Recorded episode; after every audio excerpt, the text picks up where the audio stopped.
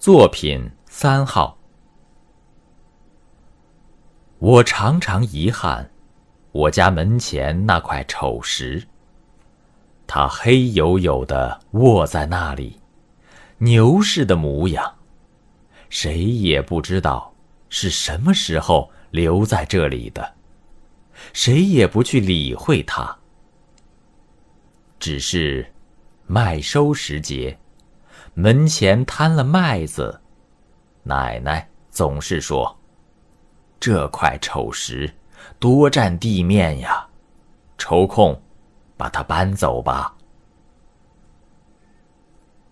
它不像汉白玉那样的细腻，可以刻字雕花；也不像大青石那样的光滑，可以供来浣纱垂布。他静静地卧在那里，院边的槐荫没有庇护他，花儿也不在他身边生长。荒草便繁衍出来，枝蔓上下，慢慢的，它竟绣上了绿苔、黑斑。我们这些做孩子的也讨厌起它来。曾合伙要搬走它，但力气又不足，虽时时咒骂他、嫌弃他，也无可奈何，只好任他留在那里了。终有一日，村子里来了一个天文学家，他在我家门前路过，突然发现了这块石头，眼光。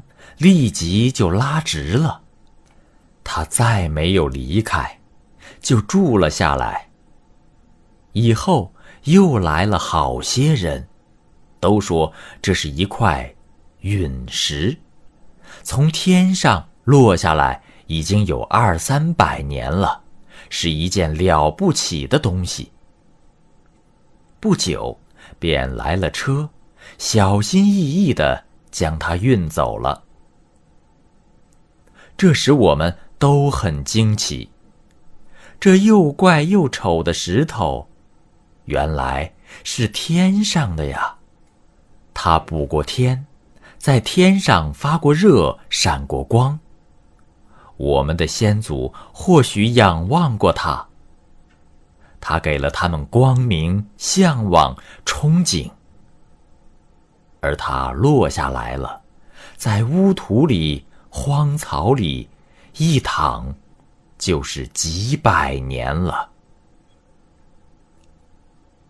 我感到自己的无知，也感到了丑时的伟大。我甚至怨恨他这么多年竟会默默的忍受着这一切，而我又立即深深的感到他那种不屈于误解。寂寞的生存的伟大。